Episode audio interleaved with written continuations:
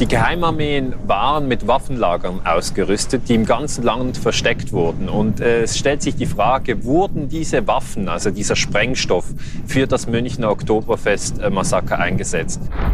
Was denn für eine Geheimarmee? Das wird eine sehr interessante Folge. Folge Nummer 9 von Oktoberfest 80. Blutige Wiesen. Die vorletzte Folge schon. Und wir haben noch gar nicht im Detail darüber gesprochen, woher Gundolf Köhler den Sprengstoff, immerhin mehr als ein Kilo hochbrisantes TNT-Äquivalent, bekommen hat und wie er die Mordwaffe gebaut hat. Darüber habe ich mich wieder mit Experten unterhalten und Literatur gewälzt. Und herausgekommen sind noch mehr Fragen und eine Sache, von der ich eigentlich bis dahin noch nie gehört hatte. Gladio oder Stay Behind. Aber erstmal zur Bombe an sich. Tobias von Heimann hat mir dazu im Biergarten seine Sicht geschildert. Diese Bombe hatte eine Sprengkraft, die alles bisher damals Bekannte in den Schatten gestellt hat. Und ich habe mich von vornherein gefragt, wie kann jemand, der zwar eine hohe Affinität zu Waffen hat und auch mit Sprengstoffen experimentiert hat, so etwas bauen, weil der Sprengstoff konnte nicht selbst gemischt sein. So ein Gemix selbst herzustellen, erfordert ein hohes Maß an chemischen Kenntnissen und vor allem theoretische und praktische Übung. Es ist nicht so, dass man sich in der Theorie den Bombenbau überlegt, sich die Bestandteile irgendwie beschafft und dann kann die jeder nachbauen.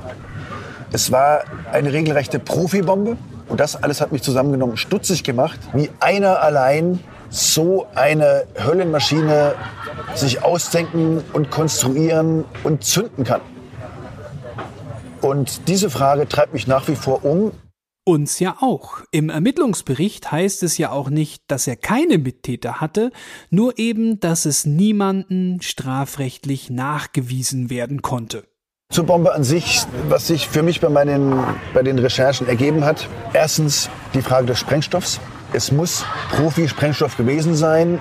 Die Analysen, die damals gemacht worden sind, aber auch heute noch mal einer Revision unterzogen wurden, sagen, es war Sprengstoff der Art und Stärke mindestens von TNT. Das chemische Gutachten damals hat aber diesen Verdacht nicht bestätigt.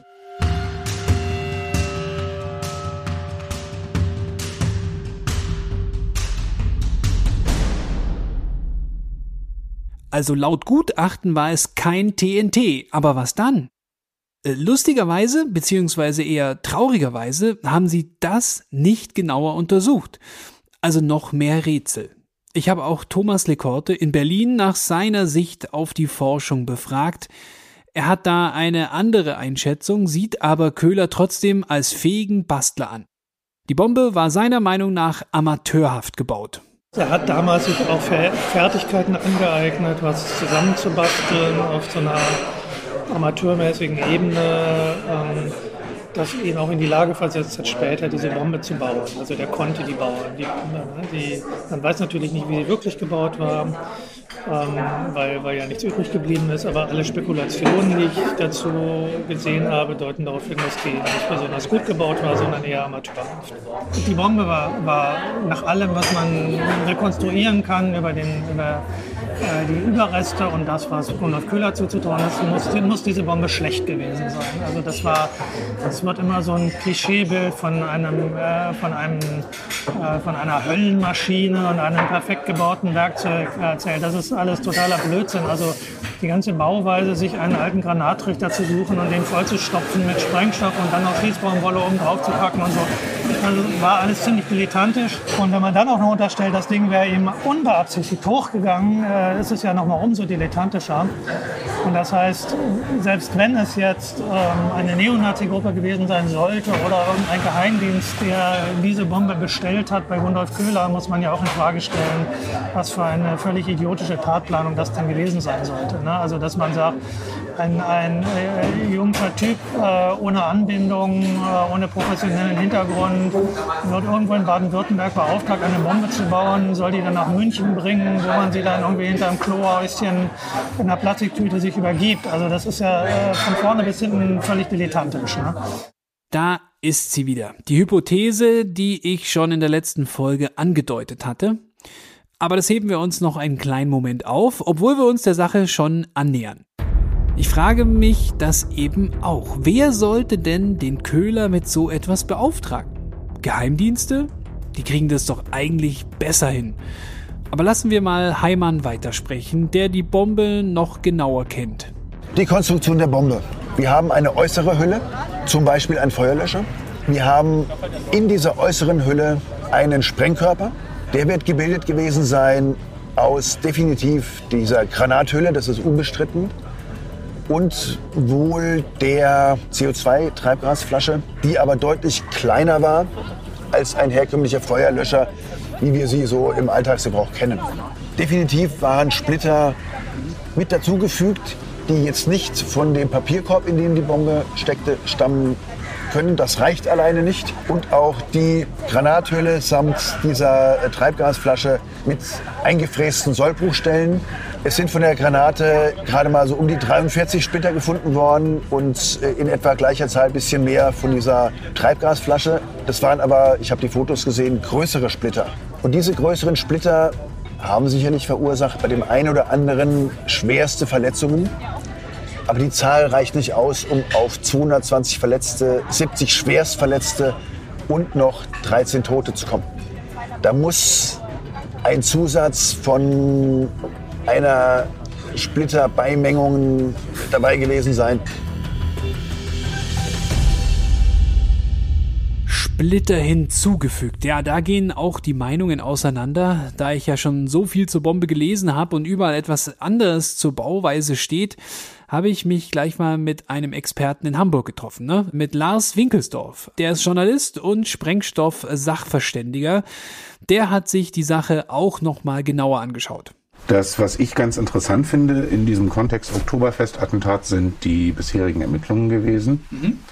wo man zwar sehr intensiv versucht hat, auch mit einer Nachstellung, die stattgefunden hat, Erkenntnisse über die Art der verwendeten Granate, der Art der verwendeten Sprengstoffe äh, zu gewinnen. Das Hauptproblem dabei war aber, dass man dies bisher nicht in den Kontext bringen konnte.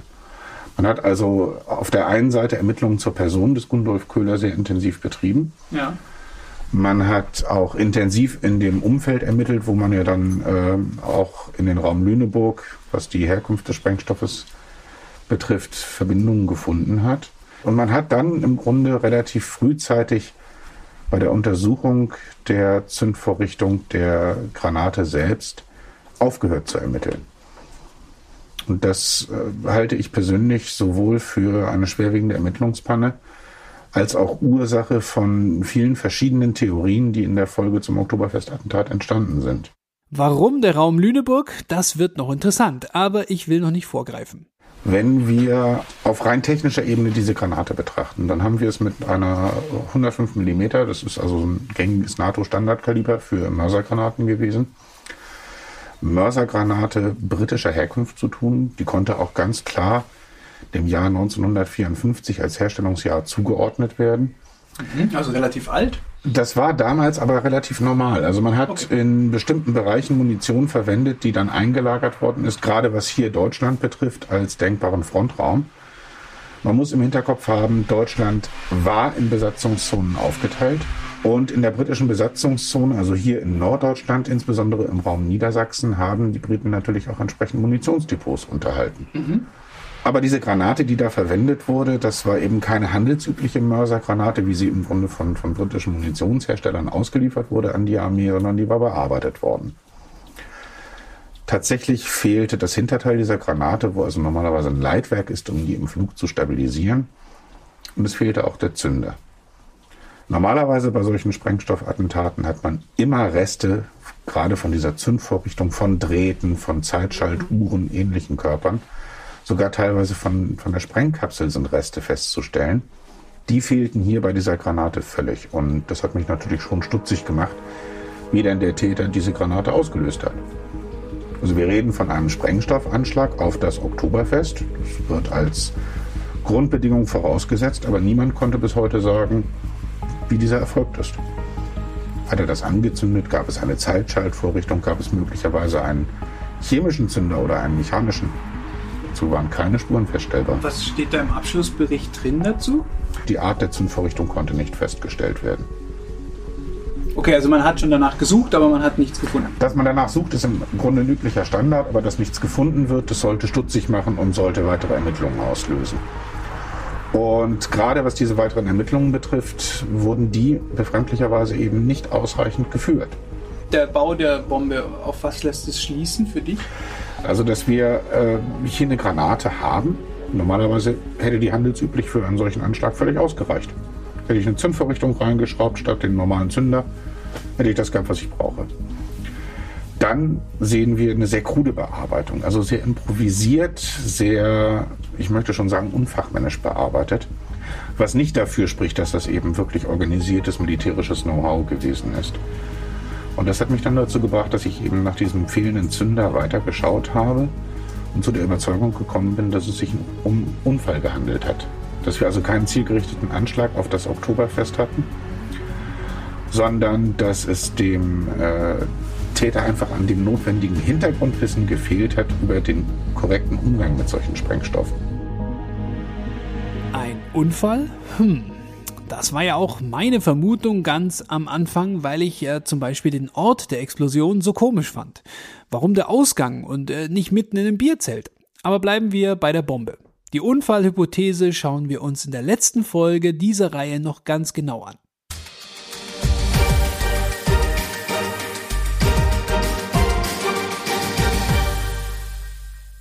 Über den Sprengstoff selber haben wir noch gar nicht gesprochen.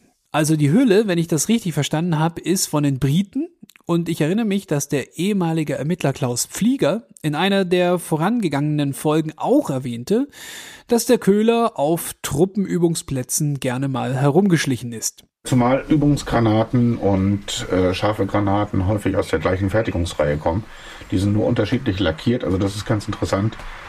Äh, es gab schon Straftäter, die Bundeswehr-Übungshandgranaten verwendet haben, um scharfe Handgranaten herzustellen. Das ist tatsächlich möglich. Okay, das ist plausibel, aber woher kommt dann, also damit alleine wäre ja noch nichts passiert, weil die war ja leer. Der Sprengstoff, wir hatten gesagt, ein TNT-Äquivalent, also ja. irgendein militärisch brauchbarer Sprengstoff. Wo kommt der denn her? Lüneburg hast du vorhin gesagt. Äh, ja, es ist tatsächlich so, dass im Raum Lüneburg über die Truppenübungsplätze die Möglichkeit bestand, aus Blindgängern diesen Sprengstoff rauszuwaschen. Auch Munster, ganz großer Truppenübungsplatz der Bundeswehr. Auch dort gibt es solche verseuchten Areale. Also überall dort, wo eine Munitionsverseuchung stattgefunden hat, dort haben sich in der Vergangenheit Terroristen und Straftäter bedient. Und noch einfacher ist natürlich ähm, ehemalige Kriegsareale aus dem Zweiten Weltkrieg, wo eben diese Gefechte auch stattgefunden haben. Da haben wir in den letzten Jahrzehnten immer wieder erlebt, wie insbesondere Rechtsextremisten dort eben aus diesen Granaten, die gefunden werden können, den Sprengstoff herausgekocht haben. Das heißt, es sind Granaten, die nicht hochgegangen waren, aber genau. irgendwie vergessen wurden oder einfach nicht mitgenommen wurden. Genau. Also ich würde zum Beispiel jetzt im Jahre 2020 als Spaziergänger im Raum Hürtgenwald nicht zum Pinkeln in die Büsche gehen. Würde ich auch niemandem empfehlen, das zu tun. Weil dort immer noch so viel liegt weil dort immer noch viel liegt, was immer noch funktionsfähig ist und es ist durchaus möglich, dass man bei einem falschen Tritt in die ewigen Jagdgründe eingeht. Okay. Aber hat er den an sich besorgt? Kann man da, es ist möglich, dass er ihn sich selber besorgt hat. Es gab diese Hinweise auch in den Raum Lüneburg, was den Forstbeamten betraf. Ähm, helfen Sie mir kurz mit dem Namen. Oh. Äh, es ist Wolfszeit. Wie hieß denn der Vogel? Lemke. Lemke. Lemke. Ja. Genau. Wolfszeit ist ein Stichwort und daher würde ich mal ganz kurz eine Textstelle aus Ulrich Chaussys Buch hier einfließen lassen, die uns da auf die Sprünge hilft. Schon einen Tag nach dem Anschlag am 27. September erhielt die Soko Theresienwiese einen Hinweis. Denn bei der Hausdurchsuchung in Donaueschingen hatte die Spurensicherung im Keller von Gundolf Köhlers Elternhaus zwar allerlei Chemikalien, aber keine Spur des in München verwendeten brisanten militärischen Sprengstoffs gefunden. Damit war bislang nicht bewiesen, ob dieser Bastelkeller tatsächlich die Bombenwerkstatt war, als die ja bald in einigen Zeitungen tituliert werden sollte. Woher stammte der schwierig zu beschaffende militärische Sprengstoff? Wo war die Bombe damit befüllt worden? Und wer eigentlich hatte sie gebaut? Es gab zwei geständige Terroristen der sogenannten deutschen Aktionsgruppen, die die Ermittler auf eine Spur gebracht hatten, nämlich zu einem Mann. Heinz Lemke, geboren 1937, ein Förster, der in Öchtringen in der Lüneburger Heide lebte, hatte seit seiner Flucht aus der DDR im Jahr 1959 eine beachtliche Karriere in der rechtsextremen Szene aufzuweisen. Freunden und Familienmitgliedern gegenüber hat er angegeben, dass er schon als Kind durch traumatische Erfahrungen mit der Roten Armee bei der Einnahme von Stralsund einen ausgeprägten Hass auf die Russen entwickelt habe. Durch Konflikte mit der SED sei er dann zu einem entschiedenen Antikommunisten geworden. Okay, Heinz Lemke, aber was hat der Förster denn so getrieben und was hat das mit der Bombe zu tun? Konnte man da ihm irgendetwas nachweisen? Nun, es gab Treffen zwischen Lemke und der deutschen Aktionsgruppen. Bei einem dieser Treffen zeigte Lemke Hörnle eine Kiste mit militärischem Sprengstoff und Zündmitteln und bot ihm die Überlassung dieser Sachen an. Hörnle, der Bombenbastler der deutschen Aktionsgruppen, lehnte jedoch ab, weil ihm der Sprengstoff zu gefährlich erschien. Lemke hat also in der gewaltbereiten Szene aktiven Rechtsterroristen aus Baden-Württemberg acht Wochen vor dem Oktoberfestattentat militärischen Sprengstoff zum Bombenbau angeboten. Sprengstoff dieser Kategorie war beim Oktoberfestattentat zum Einsatz gekommen. Lars Winkelsdorf man konnte es nicht nachweisen, aber interessanterweise wurden bei Lemke auch viele Sprengstoffe aus britischen Beständen gefunden. Man muss aber berücksichtigen, dass eben damals historisch genau zu dieser Zeit auch, das heißt so ab etwa 1970, Untergrundorganisationen vom britischen Geheimdienst in Niedersachsen geschaffen wurden und mit entsprechenden Materialien versehen wurden, um im Falle einer sowjetischen Invasion Widerstand leisten zu können. Hä? What? Es wurde vom britischen Geheimdienst eine Untergrundorganisation in Deutschland aufgebaut und mit Waffen und allem drum und dran versorgt. Für den Fall, dass der Russe in Deutschland aufkreuzt. Okay, klar, wusste ich. In Kürze erreichen wir Hauptbahnhof Angleis. Reisende Flughafen bleiben an Bord. Nächster Halt, Hauptbahnhof. Wo du bist, geht nur dich etwas an iOS hilft dir zu bestimmen, mit welchen Apps du deinen genauen Standort teilst. Es steckt mehr in einem iPhone. Äh, nicht. Da möchte ich gleich noch ein bisschen mehr wissen, aber nochmal ganz kurz zurück zur Hausdurchsuchung bei Förster Lemke. Autor Heimann hat sich dazu vor einiger Zeit auch schon in einer ZDF-Info-Doku geäußert, die ich im Netz gefunden habe. Bei dieser Hausdurchsuchung sind nur Nebensächlichkeiten gefunden worden.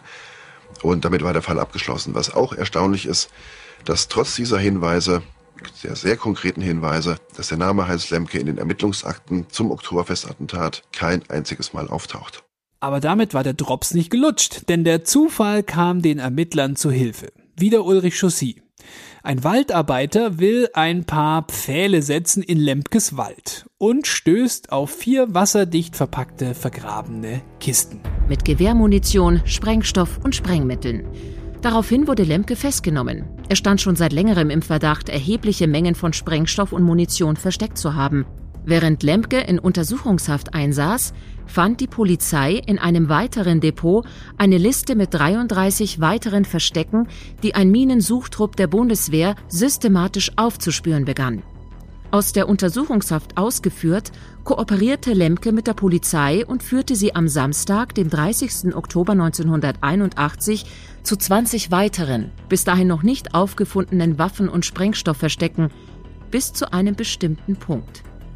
Ein Depot, dessen Lage er ebenfalls zeigen wollte, vermochte er nicht zu finden. Die Preisgabe des von ihm als Depot 82 bezeichneten Erdverstecks verweigerte er mit der Begründung, sein Inhalt könne andere Personen belasten. Lemke tötete sich in der Nacht zum 1. November 1981 selbst. Er hinterließ unter anderem folgende schriftliche Mitteilung. Genossen, ihr wisst, weshalb ich nicht mehr leben darf. Wolfszeit. Heil euch, Heinz Hermann. Ernst Lemke. Wolfszeit steht eigentlich ja für die Zeit direkt vor dem Weltuntergang. Lemke hätte also ein wichtiger Zeuge sein können, aber hat sich, bevor er etwas aussagen konnte, mit dem Kabel seines Kofferradios in seiner Zelle erhängt. Und somit bleiben diese Fragen offen, nämlich woher die Waffen kamen, für was die versteckt wurden und für wen.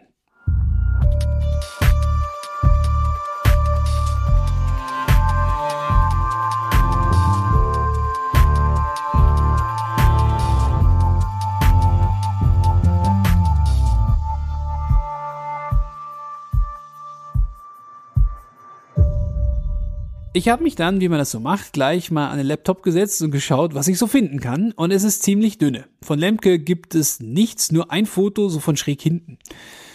Aber auf einen Namen bin ich gestoßen, der sich mit dem Thema intensiver beschäftigt hat. Nämlich 2005 hat der Schweizer Politologe Daniel Ganser eine Studie veröffentlicht, die hieß NATO's Secret Armies. Operation Gladio and Terrorism in Western Europe.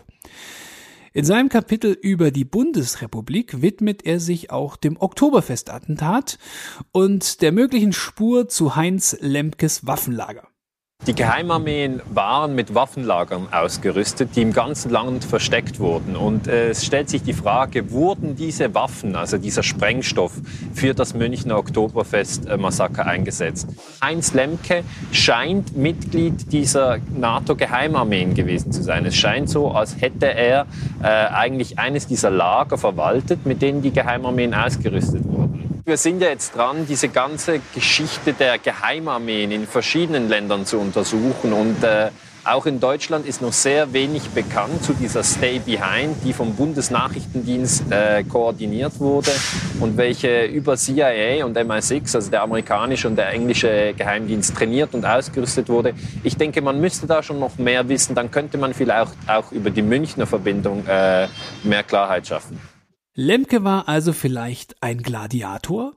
Ja, so nennen sich die wirklich bei Gladio, also die damals bei Gladio mitgemacht haben. Wer sich gerade ein bisschen wundert, warum man davon so wenig weiß, dem geht es genauso wie mir.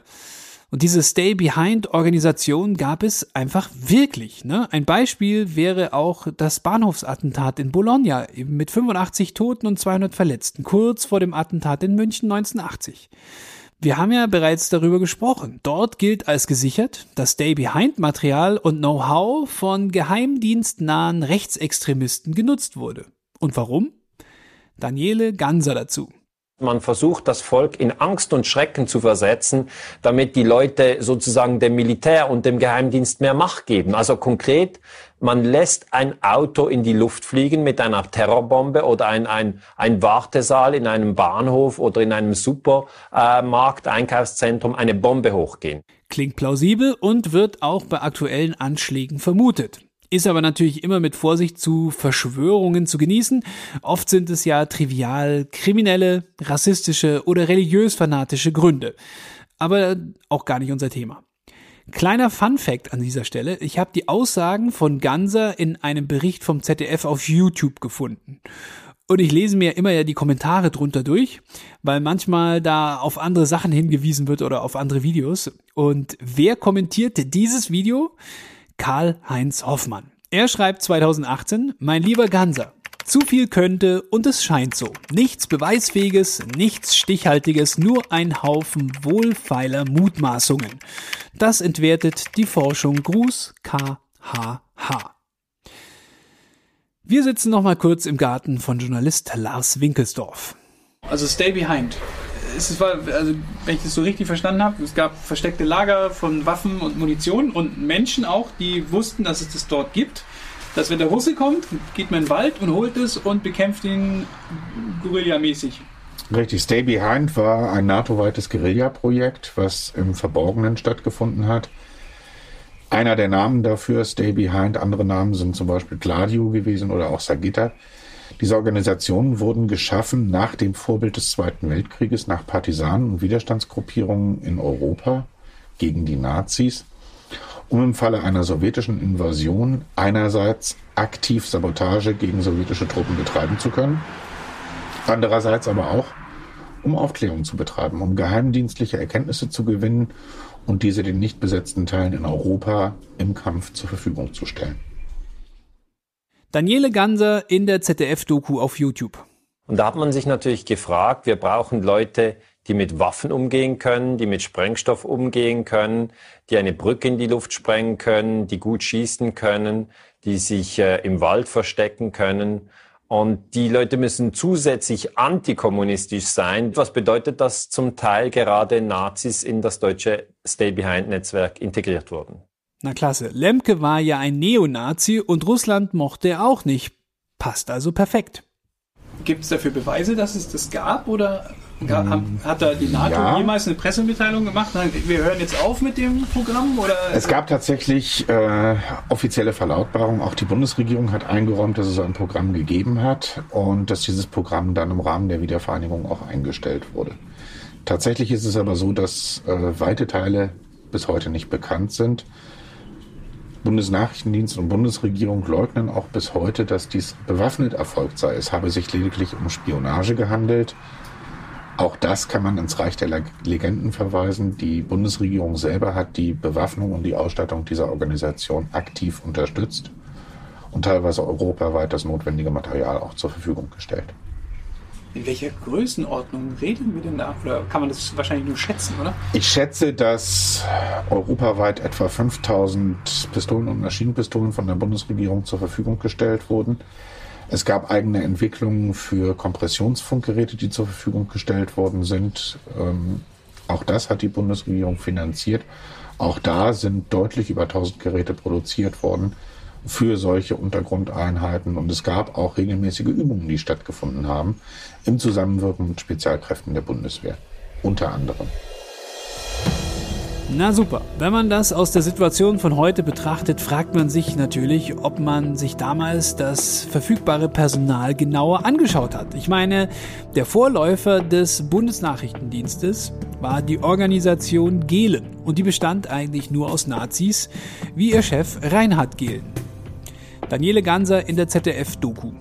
1956 übernimmt der BND die Geheimarmee, welche die Amerikaner nach 1945 aufgebaut haben. Da sind ehemalige SS-Leute drin. Und da kommen wir also in diese paradoxe Situation, dass ehemalige Nazis in Deutschland im Untergrund in einer Geheimarmee sind und eigentlich die Demokratie retten sollten im Falle einer äh, Invasion durch die Sowjetunion. Paradox, ja. Wir fassen mal kurz zusammen. Lemke hatte mehrere Lager mit Waffen und Munition. Und woher? Zum Teil von Stay Behind und laut Ulrich Chaussys Buch kamen auch Teile, die in seinen Erdlagern gefunden wurden, aus einer Fabrik in Dragan, einem der größten Betriebe für die Delaborierung von Waffen und Munition.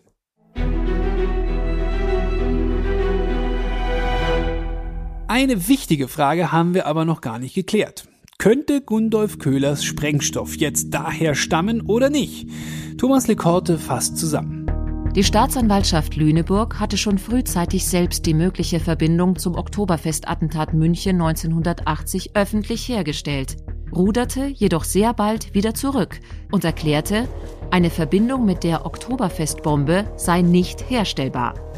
Diese Erklärung war selbstverständlich nur so zu verstehen, dass bei den bereits stattgefundenen Durchsuchungen und in den Depots keine konkreten Hinweise auf das Münchner Attentat gefunden worden waren. Denn einen kriminaltechnischen Abgleich mit den Überresten der Münchner Bombe konnte es zu diesem Zeitpunkt noch nicht geben. Ein solcher Abgleich konnte auch schon allein deshalb nicht gemacht werden, weil die Zusammensetzung der Münchner Bombe nie genau festgestellt werden konnte. Es bleibt die Vermutung, die Bestände bei Lemke oder Teile davon hätten ursprünglich aus SBO-Depots gestammt und seien bei deren Auflösung Anfang der 1970er Jahre nicht beim BND abgeliefert worden. Dass bei der SBO teilweise schlampig vorgegangen wurde, ist dokumentiert. Dass auf diese Weise Neonazi-Gruppen an Waffen der SBO gelangt sein könnten, ist gut vorstellbar. Doch das ist weit entfernt von der Befürchtung, Lemke sei ein Neonazi im Staatsauftrag gewesen – und es hat kaum noch etwas zu tun mit dem Politthriller aus eng vernetzten Neonazis, Stay Behind und staatsterroristischen Attentaten. Also eine Sackgasse. Leider. Oder auch zum Glück. Wie ist Gundolf Köhler dann an den Sprengstoff rangekommen? Lars Winkelsdorf. Es ist möglich, dass er aus diesen äh, offiziellen oder äh, offiziellen, also aus diesen behördlichen Stay-Behind-Lagern gekommen sein kann. Es ist aber auch genauso denkbar, dass hier auf dem Truppenübungsplatz einfach entwendete Munitionsreste ausgekocht worden sind und man improvisierten Sprengstoff hergestellt hat. Was jetzt genau verwendet wurde, das können nur Tatbeteiligte beantworten. Wie gefährlich und kompliziert ist denn eigentlich die Herstellung einer solchen Bombe? Und zum anderen muss man natürlich sagen, dass die Herstellung einfacher Sprengstoffe nun auch nicht unbedingt etwas ist, was über Schulwissen hinausgeht. Wenn man in der Schule halbwegs aufgepasst hat, dann weiß man, welche Mittel benötigt werden, um so etwas herzustellen. Also in Bayern stand es nicht auf dem Schulplan, auf jeden Fall. Äh, Ihr seid nie raus und habt mal TNT gesprengt auf dem Schulhof? Nein. Echt nicht? Also unser Lehrer hat's gemacht. Ernsthaft? Ja. Es gibt sogar im Sprengstoffrecht explizit die Ausnahme dafür, dass das gestattet ist, in Kleinstmengen zu Unterrichtszwecken an Schulen oder bei Universitäten. Also das gab's bei uns in Augsburg nicht. Wobei meine Chemielehrer das zum Teil sicher gerne gemacht hätten. Ein letztes Mal zurück zu den Gladio-Geheimarmeen. Wie lange ging das denn eigentlich weiter? Das ging bis so 91, 92, 93. Sehr verrückt. Äh, glaubte man da wirklich, dass der Russe irgendwann mal vor der Tür steht? Ja. In den, also neun, also in den 80ern, ja, klar. 83, logisch. 84 war ja die Hochphase Operation Genau. Rian, was, was der Russe betrieben hat, was im Rahmen Able Archer unmittelbar zum Dritten Weltkrieg hätte führen können. Die Herrschaften in Moskau waren ja der festen, festen Überzeugung, dass ein Angriff durch die NATO beabsichtigt war. Also somit ist das ganz und gar nicht unrealistisch gewesen, ganz im Gegenteil. Das ist eben das Hauptproblem. Also es gab in Österreich in den 90er Jahren Waffenfunde von solchen alten amerikanischen Gladiolagern. Es gab in Berlin noch äh, vor wenigen Jahren Waffenfund im Rahmen eines Friedhofes, wo ein altes britisches Lager gefunden wurde. Nicht alle diese Lager sind eben geräumt worden. Die Waffen wurden nie sonderlich eingezogen. Vieles ist heute auch gar nicht mehr bekannt. Wir reden immerhin von 40, 50 Jahren, die seitdem vergangen sind. Das wurde damals auf Karteikarten geführt und ich glaube nicht, dass man diese Karteileichen im wahrsten Sinne des Wortes dann digitalisiert hat und heute wirklich nachvollziehen kann, wer beteiligt war. Und viele der Menschen, die damals beteiligt waren, leben ja auch schon nicht mehr. Die Spuren verschwinden zunehmend.